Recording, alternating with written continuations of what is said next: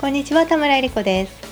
今回は翻訳者 IT 分野を中心に翻訳のお仕事をされている猫先生こと青山真理子さんへのインタビューのご紹介です。TOEIC の勉強法で検索してこのポッドキャストにたどり着かれた場合は最近は奇数回は TOEIC について話しています。ぜひそちらを聞いてみてください。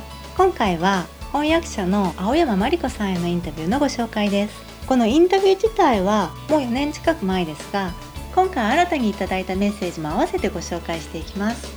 青山さんはもともとは英語を教えられていてそこから数回の転職を経て40代で翻訳の道に入られました。今翻訳のお仕事をされている方は結構ねいくつかの仕事を経て翻訳のお仕事をされているという方が多いと思います。青山真理子さんの場合はどのような道をたどって翻訳者になったのか。大学を卒業してお仕事を始めたところから翻訳の仕事を始めるところまでインタビュー記事から抜粋して読ませていただきます。大学卒業後は当時の地方の大学卒の女性がたどる典型的なコースをたどりました。中学校の英語教師になったのです。当時は女性が大学に行くイコール先生になるという感じでした。そして中学校で2年間英語を教えました。英語を教えたいと思い英語の先生になったのです。ところが実際には英語どころではありませんでした。勉強したくない生徒も多く授業中おとなしく座っていないのです。教師の言うことも聞きませんし2年で疲れ果ててしまい退職しました。中学校の教師を辞めた後はもう教える仕事はしたくないと思い事務職を選びました。出身の大学の事務補佐員として働くことにしたのです。勤務先は工学部だったので教官も学生もみんな白衣を着ておりおおかっこいいと思いました。仕事の内容は事務職でしたが勤務中は私も白衣姿でした。文系の学部では白衣を着ることはないので白衣が着られたのは嬉しい経験でした。仕事の内容としてはお茶を入れて出したりプリントを準備したり教授の手伝いをしました。それなりに英語ができたので教授に論文の英訳の手伝いを頼まれることもありました。大学の事務補佐員としては2年間働きました。やがて友人経由で予備校で英語を教えないかという話が回ってきました。友人が勤めていた事務機器の会社に予備校の先生が出入りしていたのです。ある時その予備校の先生が「先生の空きが出たので誰か知りませんか?」と声をかけ友人を通じて私に話が来ました。話を聞いて予備校ならまた教えてもいいかな？と思いました。中学校と違い予備校の生徒は勉強熱心だろうと考えたのです。それで英語を教える仕事に戻ることにしました。塾の延長のような小規模な予備校の講師として英語を教え始めました。これがその後長く続くことになった英語講師キャリアの始まりでした。予備校講師をしていた時代にかなり英語の勉強をしました。大学入試の問題は真面目に取り組むとすごく力がつくのです。毎日の授業の予習がそのまま英語の勉強になりました。予備高校時代に自分でも英検を受けました。英検1級は一次試験も二次試験も一発合格でした。予備校講師になる少し前から英会話サークルにも入っていました。普段は日本人同士でディスカッションのようなことをしました。たまに外国人が来ることもありました。CNN ニュースのディクテーションをする勉強会にも参加していました。この勉強会のおかげでリスニング力が強化され語彙が増えたように思います。英検1級に合格したことで富山市立外国語専門学校の校長先生から電話がかかってきました。社会人対象の英会話講座の講師をしないかという打診でした。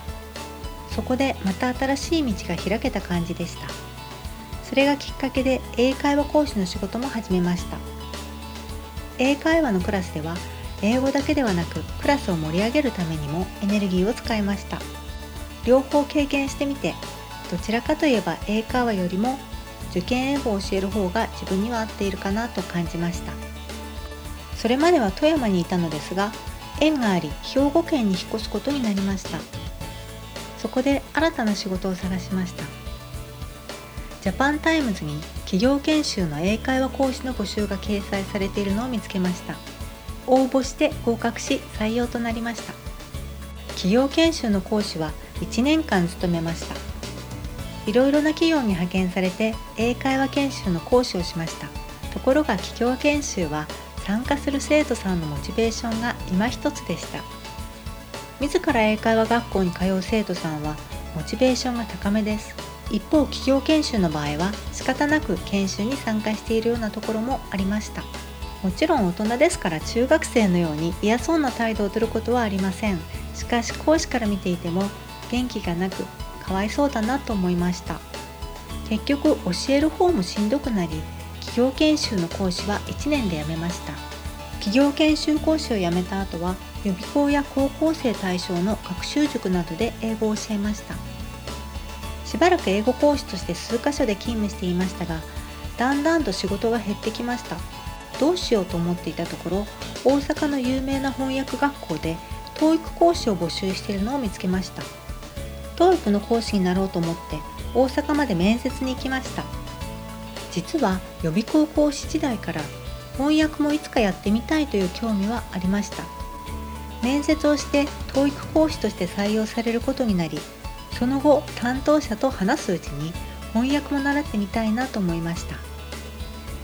結局 TOEIC の講師をしつつ翻訳コースにも通うことにしました。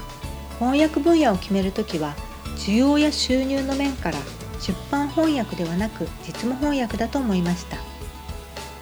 翻訳学校には産業一般特許医薬などいくつかの実務翻訳のコースがありました。体験レッスンを受けてみた中で IT が内容的に一番興味を持てると思いました。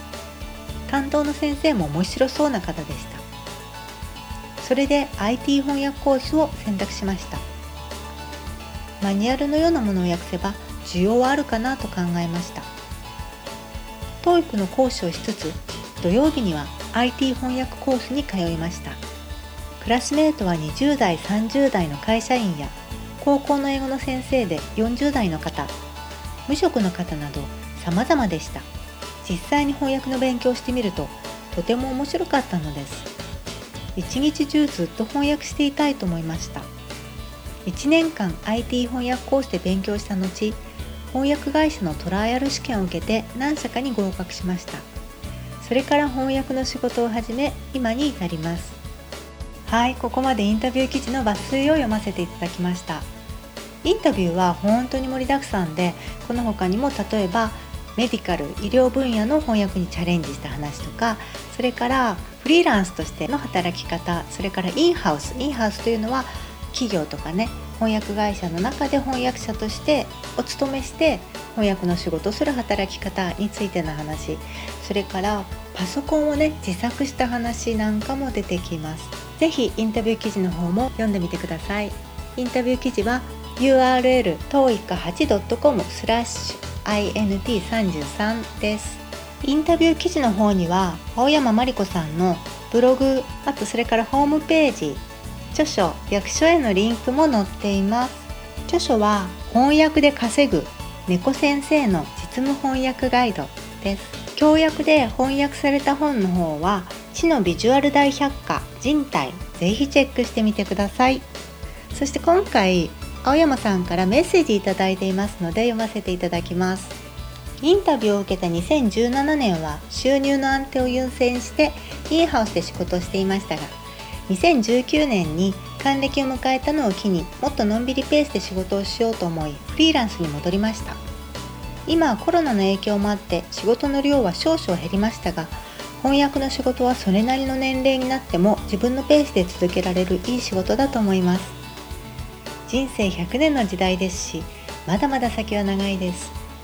せっかく翻訳という好きな仕事に巡り会えたので今後も楽しく仕事していこうと思っています。ということです。どうもありがとうございます。